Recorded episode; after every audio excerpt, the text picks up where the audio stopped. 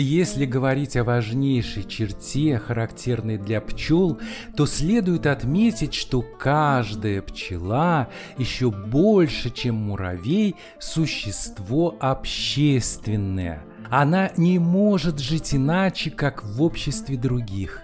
Когда пчела выходит из улья, где так тесно, что она головой должна пробивать себе путь через живые стены, которые ее окружают, она выходит из своей собственной стихии. Она на мгновение погружается в пространство, полное цветов, как пловец ныряет в океан, полный жемчуга но под угрозой смерти необходимо, чтобы она через правильные промежутки возвращалась подышать толпой, точно так же, как пловец возвращается подышать воздухом. Эта программа «Пчелочка золотая», часть вторая – «Мир пчел» из серии подкастов «Непридуманные истории». У микрофона Юрий Копытов.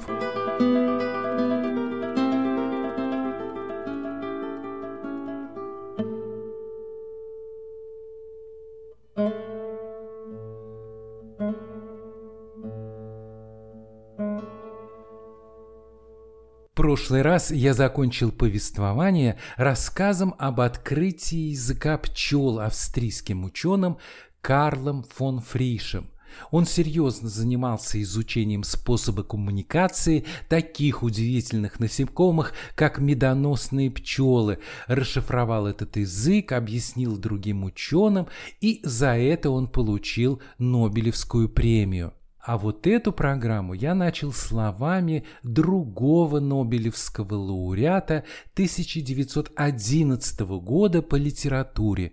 Им стал бельгийский писатель, драматург и философ Марис Метерлинг – он в своих философских произведениях рассуждал о жизни и деятельности человека, используя для этого результаты своих наблюдений за окружающей природой. Таким, например, стал его знаменитый трактат под названием «Жизнь пчел». Вот, к примеру, небольшой фрагмент из него, где Марис Метерлинг размышляет об общественной сущности пчелы.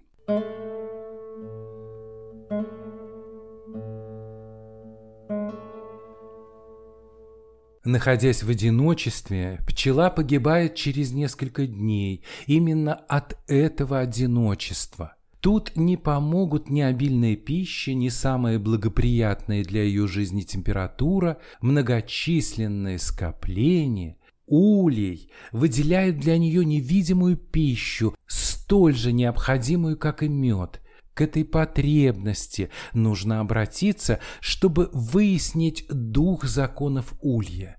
В улье индивид – ничто, он только безразличный момент, окрыленный орган рода, Вся его жизнь – это полная жертва существу бесчисленному и беспрерывно возобновляющемуся, часть которого он составляет. Любопытно установить, что не всегда было так, уверяет нас писатель. Очень необычный подход и какой своеобразный язык. Марис Метерлинг писал свои произведения в жанре философских сказок. Видимо, поэтому многие натуралисты не находят в его трактатах о тех же пчелах естественно-научных выводов. Еще, наверное, и потому, что в своих философских трудах писатель, рассказывая о жизни насекомых, пытается рассказать нам прежде всего о сущности самого человека. И это необычно, ведь человек, в отличие от пчел все же мыслящее существо, его поступки и действия определяются не только природными инстинктами. Как можно сравнивать пчел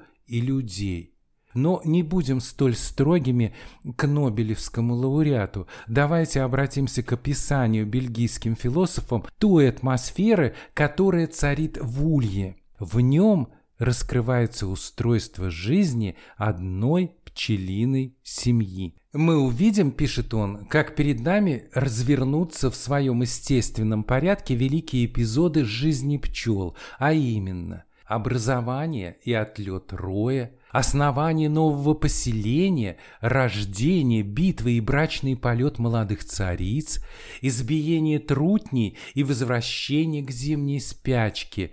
Каждый из этих эпизодов сам собой принесет необходимые разъяснения относительно законов, особенностей, привычек, событий, которые его вызывают или сопровождают, так что в течение короткого пчелиного года, деятельность которого ни в коем случае не простирается, простирается больше, чем с апреля до конца сентября, мы встретимся со всеми тайнами Медвяного дома. В данную же минуту, прежде чем выбрать улей и бросить туда общий взгляд, достаточно сказать, что он состоит из царицы, матери всего народа, из тысячи работниц, несовершенных бесплодных самок и, наконец, из нескольких сотен трутней, из среды которых будет избран единственный и несчастный супруг будущей государни, избранный работницами после более или менее добровольного удаления царствующей матери.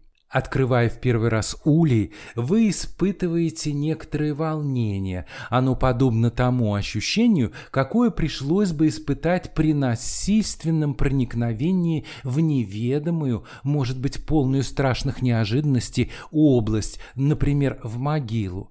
Вокруг пчел сложилась грозящая опасностями легенда. Тут же приходит на память нервическое воспоминание об их уколах, производящих ту особенную боль, которую не знаешь, с чем сравнить. Можно сказать жгучую сухость, что-то вроде пламени пустыни, разлившегося в пораженном месте, как будто бы наши дочери солнца извлекли из раздраженных лучей своего отца воспламеняющийся яд, дабы лучше защищать сокровища сладости, собранные ими в их благодетельные часы. Правда, если улей откроет без соблюдения предосторожности человек, не знающий и не уважающий характера и нравов его обитателей, то и этот улей в одно мгновение превратится в пылающий куст гнева и героизма. Но нет ничего легче, чем приобрести маленькую ловкость, необходимую для безнаказанного обращения с ульем.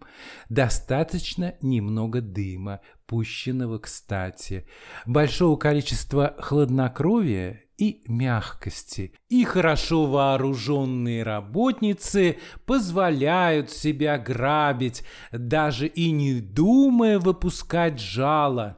Они не признают своего повелителя, не боятся человека, но запах дыма и медленные жесты рук, двигающихся в их жилище, не угрожая им, заставляют их вообразить, что это не нападение и не сильный враг, против которого возможно защищаться, а что-то вроде силы или катастрофы природы, которой надлежит подчиниться.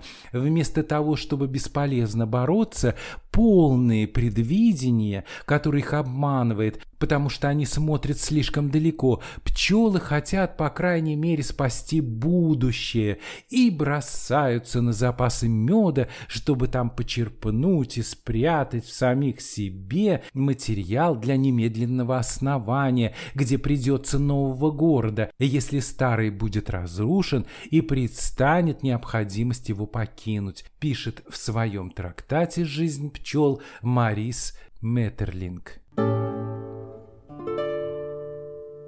Человек давно заметил, что все обязанности в пчелином улье строго, разумно и гармонично распределены. Каждая особь четко знает, каково ее предназначение. Одни занимаются сбором пыльцы и меда, другие – обогревом и вентиляцией внутри улья, третьи выделяют воск и строят соты, четвертые кормят матку и выкармливают личинок – а кроме того, есть еще и те, кто следит за чистотой и охраняет пчелиный дом от воровства и нападений недругов. Известный французский ботаник и пчеловод Жорж де Лайенс, который одним из первых стал использовать улей с горизонтальными рамками, вот как писал по поводу распределения пчел на медоносных растениях. Каждый день с самого восхода солнца, как только возвратятся разведчицы зари, пробуждающийся улей узнает добрые вести земли. Сегодня цветут липы, окаймляющие канал. Белый клевер распустился в траве у дорог. Дятлина сладкая и шалфей луговой скоро раскроются. Лилии и резида истекают пылью. Живо! Надо организоваться, принять меры, распределить обязанности. Пять тысяч самых сильных отправляется клипом. Три тысячи самых молодых займутся клевером. Вот эти вчера высасывали сок венчиков. Сегодня, чтобы дать отдохнуть их языку и железкам зоба, они пойдут собирать красную пыль резиды, а те – желтую пыль больших лилий. Вы никогда не увидите, чтобы пчела собирала или смешивала цветочную пыль разного цвета цвета или разного рода, и методическая сортировка в кладовых прекрасной ароматной муки по оттенкам и происхождению составляет одну из важнейших задач улья. Так распределяются повеления скрытым гением, тотчас же работницы выходят длинными черными рядами, и каждая из них направляется прямо к своему делу. Кажется, что пчелы отлично осведомлены относительно местности, сравнительного богатства медом и расстояния до всех известных растений вокруг их улья – если тщательно отмечать различные направления, принимаемые сборщицами, и если пойти подробно наблюдать, как производят пчелы сбор на окрестных растениях, то можно заметить, что работницы распределяются по цветам пропорционально и одновременно, как по количеству растений одного рода, так и по их медвяным богатствам. Они каждый день определяют качество лучшей сахаристости жидкости,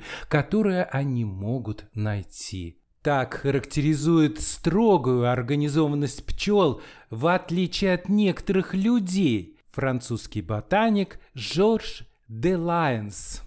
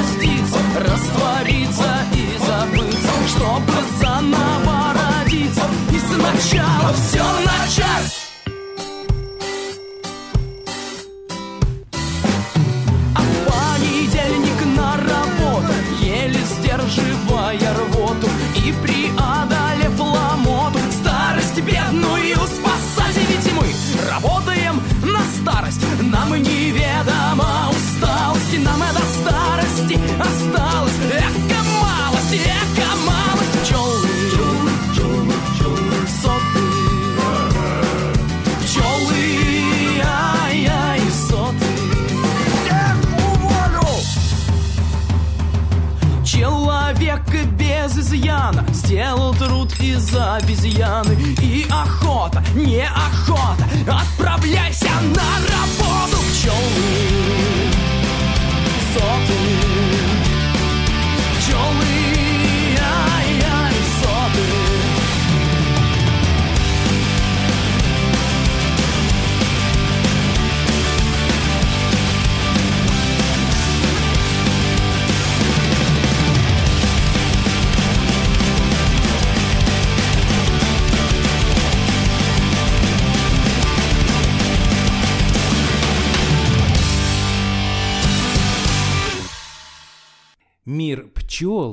И их способность устроить свою общественную жизнь, подчиняющуюся особым законам, всегда интересовала человека. Многие философы и мыслители находили в жизни пчелиного роя много схожего со структурой человеческого сообщества и в разные времена проводили между ними разные аналогии. А в пчелиной самоорганизации находили признаки и рабовладельческого, и феодального, и буржуазного строя. При этом в организации жизни пчел каждый раз все равно проявлялось несомненное сходство с укладом повседневной человеческой жизни. Древние египтяне, например, видели в пчелином гнезде процветающее государство во главе с пчелой-фараоном а он, величественный в окружении своей свиты, по их представлениям, наблюдал с высоты своего воскового трона за тем, как пчелы-рабы складывают к его ногам свои сладкие дары.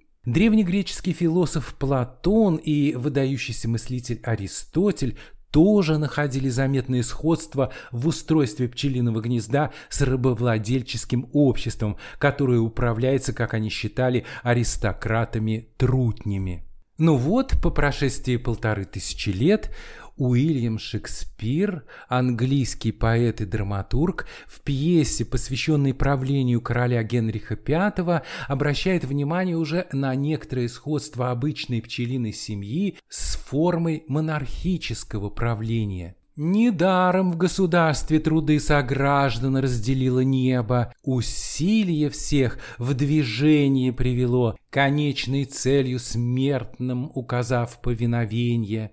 Так трудятся пчелы, создание, что людную страну порядку мудрому природы учит. У них король и разные чины.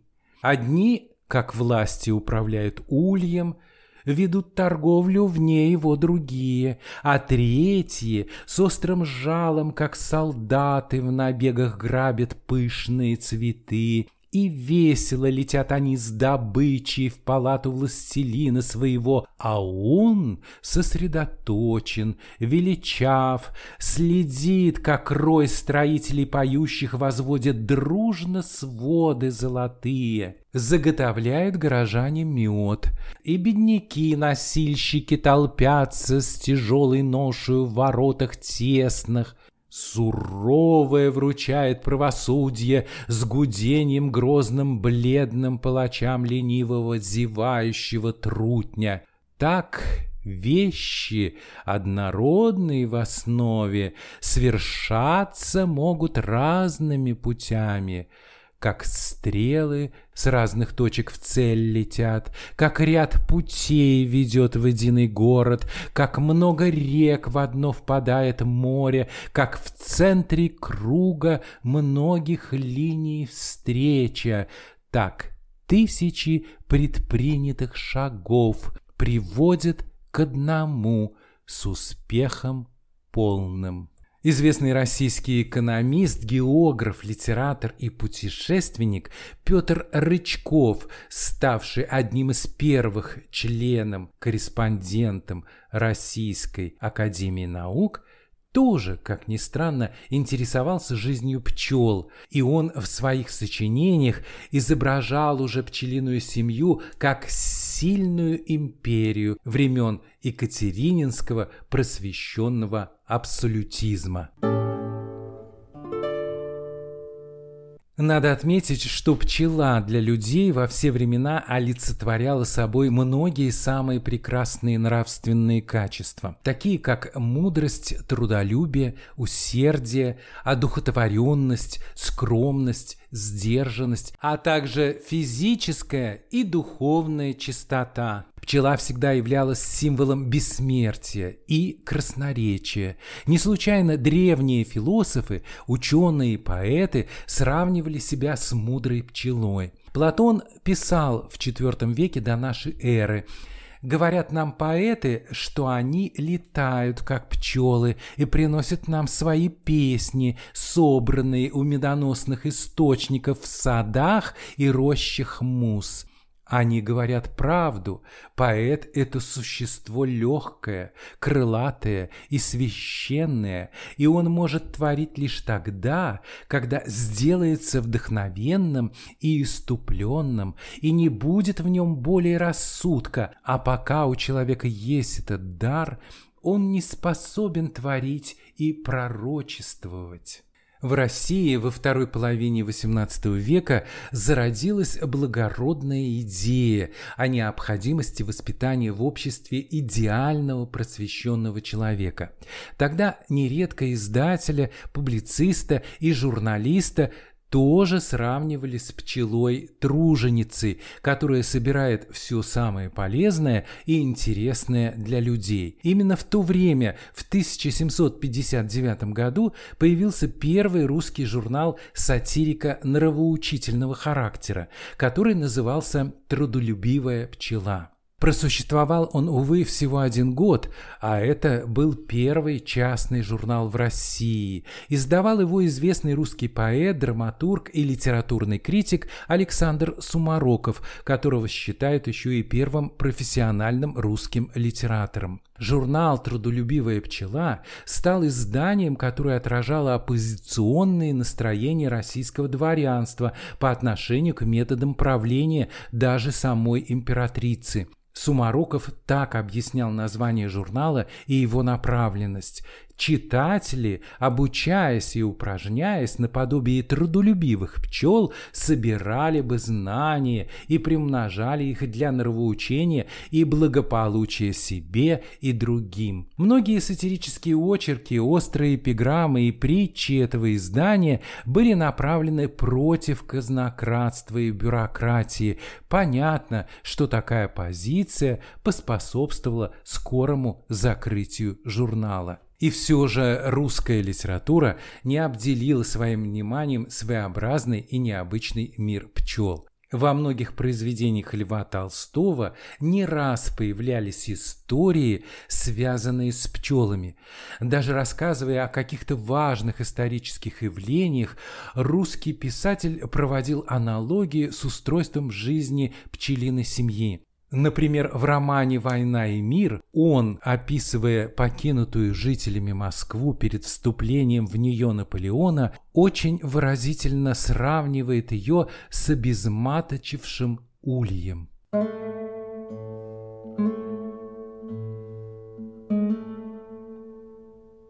Прошло два часа. Наполеон позавтракал и опять стоял на том же месте на Поклонной горе, ожидая депутацию. Речь его к боярам уже ясно сложилась в его воображении. Речь эта была исполнена достоинства и того величия, которое понимал Наполеон. Между тем в задах свиты императора происходило шепотом взволнованное совещание между его генералами и маршалами посланные за депутацией, вернулись с известием, что Москва пуста, что все уехали и ушли из нее. Лица совещавшихся были бледны и взволнованы. Не то, что Москва была оставлена жителями, как неважно казалось это событие, пугало их. Между тем, Император, уставший от тщетного ожидания и своим актерским чутьем чувствуя, что величественная минута продолжает слишком долго, начинает терять свою величественность, подал рукою знак. Раздался одинокий выстрел сигнальной пушки, и войска, с разных сторон обложившие Москву, двинулись в Москву, в Тверскую, Калужскую и Дорогомиловскую заставы. Быстрее и быстрее перегоняя одни других, беглым шагом и рысью, двигались войска, скрываясь в поднимаемых ими облаках пыли и оглашая воздух сливающимися гулами криков. Москва, между тем, была пуста. В ней были еще люди, в ней оставалась еще пятидесятая часть всех бывших прежде жителей, но она была пуста пуста. Она была пуста, как пусто бывает домирающий, обезматочивший улей. повести «Утро помещика» Лев Толстой описывает яркую картину старинного пчельника, принадлежащего крепостному крестьянину. Здесь писатель в полной мере проявил себя тонким наблюдателем и самым настоящим знатоком жизни пчелиной семьи. А в романе Анна Каренина Лев Николаевич даже описал свою пасеку, которая у него тоже была. В этом произведении хозяином такой же пасеки стал сам герой романа. Вот этот фрагмент. Левин поместил своих гостей в густой свежей тени молодых осинок на скамейке и обрубках, нарочно приготовленных для посетителей пчельника, боящихся пчел, а сам пошел на осек, чтобы принести детям и большим хлеба, огурцов и свежего меда стараясь сделать как можно меньше быстрых движений и прислушиваясь к пролетавшим все чаще и чаще мимо него пчелам, Левин дошел по тропинке до избы. У самых дверей одна пчела завязла, запуталась ему в бороду, но он осторожно выпростал ее. Войдя в тенистые сени, он снял со стены повешенную на колышке сетку и, надев ее и засунув руки в карманы, зашел в огромнейший пчельник, в котором правильными рядами, привязанные кольем, лежали, стояли среди среди выкошенного места все знакомые ему каждой своей историей старые улья, а по стенкам плетня молодые, посаженные в этом году. В своих произведениях Лев Толстой описывает пчелиное хозяйство сознанием дела, ведь он сам тоже был по-настоящему увлечен пчеловодством. У себя в Ясной Поляне завел небольшую пасеку, которая находилась в полутора верстах от дома. Об этом сообщала в письме редактору журнала «Пчеловодная жизнь» Софья Толстая. Немало сведений об этом необычном увлечении встречается и в письмах Толстого к родным и знакомым. Вот что сообщает он редактору журнала «Русский вестник». Посылаю вам перевод статьи Карла Фохта о пчелах, сделанной по моему совету. Статья эта в подлиннике испорчена политическими иллюзиями. В переводе осталось только необыкновенно живое изложение естественной истории пчелы, замечательное и с художественной, и с научной стороны. Я сделался страстным пчеловодом и потому могу судить об этом. В письме Афанасию Фету Толстой восклицает о том, что совсем не хватает времени. Впрочем, теперь как писать? У меня пчелы и овцы, и новый сад, и винокурня. Больше всего Толстой полюбил роевую пору у пчел. В это время он проводил все свободные часы на пасеке, своими руками искусно огребал рои пчел, и отсюда часто посылал коротенькие записочки жене – Три отроились. Рамок нужно чем больше, тем лучше. Или один ушел и пойман. Два отроились. Когда отделаешься дома, пришли мне жаровинку и воск. Из переписки Толстого с друзьями мы также узнаем, что он живо интересовался всякими руководствами по пчелиному делу и просил покупать их для него, из письма его жены Софьи Андреевны Лев Николаевич очень увлекся занятием пчелами и изучением их жизни и трудов. Во время роевщин он часто не возвращался домой целый день, забывая обед. Родственница Толстых Татьяна Кузьминская, вспоминая о графе Толстом в 60-е годы, писала – Лев Николаевич по целым часам иногда сидел на пчельнике. Надев сетку и рукавицы, он на практике изучал жизнь пчел. Пчельник находился приблизительно в версте от дома, в молодом лесу, возле пасеки. Там, в избушке, помещался старый дед, каких описывают в сказках, с длинной белой бородой. Он ходил среди ульев с обнаженной головой, и пчелы его не трогали, что крайне удивляло. Увлечение Толстого пчелами продолжалось почти два года. Место, где был пчельник, называлось Старая Пасека, а пчелы здесь были необходимы для опыления фруктовых садов. У Льва Толстого есть произведение, которое называется «Две различные версии истории Улья с лубочной крышкой». Точная дата его создания неизвестна, а впервые опубликовано оно было в Берлине уже после смерти писателя. Первая версия истории Улья излагается трутнем. Из нее следует, что процветание пчелиной семьи возможно только благодаря руководящей роли этих бездельников трутней. Заканчивается эта версия так – Пчелы что-то делали, гудели наверху на сотах, но, как говорят историки трутни, очевидно, погибали в анархии, лишившись своих руководителей. Неповиновение пчел трутням погубило их, они погибли. Этим кончилась история улья с лубочной крышкой, написанная трутнями. Далее Лев Толстой излагает версию истории Улья, написанную уже рабочей пчелой. Жизнь Улья началась с ранней весны, когда Улей был выставлен на солнце, и пчела тотчас же опорожнившись, полетела на цветущую вербу и жужжа сыпала ее, собирая цветов пергу на лапки и мед в желудке – Жизнь пчелы, по описанию пчелиного историка, была неперестающей радостью труда. Не переставая расцветали одни цветы за другими, и на яблонях, и на кустах, и на полях, и наслаждение трудом соединялось с наслаждением цветущей природой.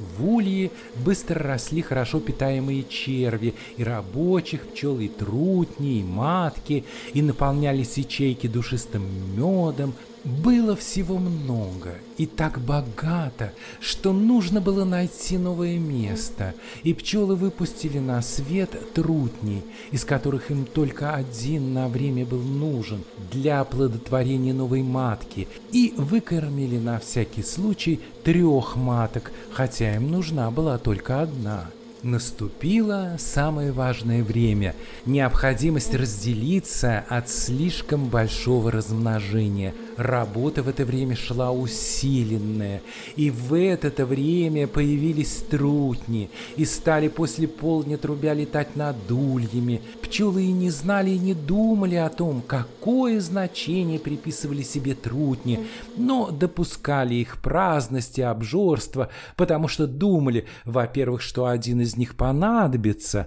во-вторых, потому что всего было много, и можно было не жалеть добро даже для праздных и ненужных трутней. Вот что в то самое время, когда трутни думали, что управляют пчелами, писала одна пчела в своих записках. Расходились нынче наши господа, трубили и кружились без толку над ульями часа четыре и много мешали народу работать. Часа в четыре только убрались, излучались все, ничего не делая, и тотчас же принялись жрать. Ну, да бог с ними, хватит и на них. Скучно только, что мешают работать. В конце мая совершилось великое событие. Пчелы отпустили старую матку в новое царство, сами же остались с новой оплодотворенной царицей, которая тотчас же стала класть яйца. Зацвела липа, и надо было и кормить детву, и, пользуясь коротким цветением, запасать мед на зиму. Цвет был сильный, не омытый дождем, и пчелы набрали много — но и на зиму нужно было много. Трутни же, приписывая себе несвойственное им значение, думая, что они нужны, продолжали пожирать заготовленное рабочими. Так шло некоторое время, но требования внутренние стали более обильные, цвет кончился, остались одни репьи, И, не сговариваясь, не решая ничего, пчелы единовременно все перестали пускать трутней к меду, стали сбивать их и даже подсекать дерзких и ненужных. Трутни все были уничтожены, но Улей не только не погиб, но в самом цветущем состоянии приготовился к зиме. Наступила зима, пчелы затихли, сели на места, поддерживая тепло в детях, и дожидались опять весны и опять радости жизни. Пчелочка золотая, а что же ты жужжишь? А пчелочка золотая, а что же ты жужжишь? Жужжишь, жаль, жаль, жалко мне, что же ты жужжишь? Жаль, жаль, жалко мне, что же ты жужжишь? Летишь, а йокола летаешь, а прочь не летишь, летишь, жаль, жаль, жалко мне, прочь не летишь, жаль, жаль, жалко мне, прочь не летишь. Али ты не любишь, А любочку мою, али ты не любишь, а любочку мою, мою, жаль, жаль, жалко мне, любочку мою, жаль, жаль, жалко мне, любочку мою. я моей улюби, Берусая коса, а я моей улюби, берусая коса, коса, жаль, жаль, жалко мне, русая коса, жаль, жаль, жалко мне, русая коса. сладкие медовые, Губоньки ее, а сладкие медовые, губоньки ее. Ее, жаль, жаль, жалко мне, губоньки ее, жаль, жаль, жалко мне, губоньки ее. Ее можно, А целовать нельзя, а любить ее можно. а целовать нельзя, нельзя, жаль, жаль, жалко мне, целовать нельзя, жаль, жаль, жалко мне, целовать нельзя. Я губам прилипну, С ними я помру, да ну, а я губам прилипну. с ними я помру. Да вряд! Жаль, жалко мне, с ними я помру, жаль, жаль, жалко мне, с ними я помру. Пчелочка золотая, А что же ты жужжишь? а пчелочка золотая, А что же ты жужжишь, жужжишь? Жаль, жаль, жалко мне, что же ты жужжишь? Жаль, жаль, жалко мне, что же ты жужжишь? Это хорошо известная песня под названием «Пчелочка золотая» исполнена мужским хором на казацкий манер. По характеру это такой походный марш. Он помогает сохранять бодрость духа и слаженность бойцов во время пешего похода. Эта веселая песня издавна считается исконно народной. Я даже слышал высказывание о том, что она появилась на Орловщине. Ну, наверное, потому что ее любят здесь и часто исполняют народные коллективы. А вот донские казаки считают ее своей и называют ее одной из самых веселых и удалых. Однако следует заметить, что поэтический текст этой песни написал Гаврила Державин. Он был русским поэтом эпохи Просвещения, а также сенатором, действительным тайным советником и президентом коммерц-коллегии, то есть министром торговли. Вообще-то его поэтическое творчество явилось вершиной русского классицизма. Это о нем написал Александр Пушкин. Старик Державин нас заметил и в гроб сходя благословил. В центре произведений, написанных Державиным, был человек, который, как создание Бога, был неповторим и вмещал в себе все многообразие и богатство окружающего мира. Большинство поэтических творений Державина наполнены глубоким философским смыслом. В них идет речь о месте и предназначении человека на земле, как в этих замечательных строках, написанных в 1784 году. Я связь миров повсюду сущих, Я крайняя степень вещества, Я средоточие живущих, Черта начально божества, Я телом в прахе истлеваю, Умом громам повелеваю, Я царь, я раб, я червь, я бог, Но, будучи я столь чудесен, отколи пришел, безвестен, а сам собой я быть не мог, Твое создание я создатель, Твоей премудрости я тварь, Источник жизни, благ податель, Душа души моей и царь.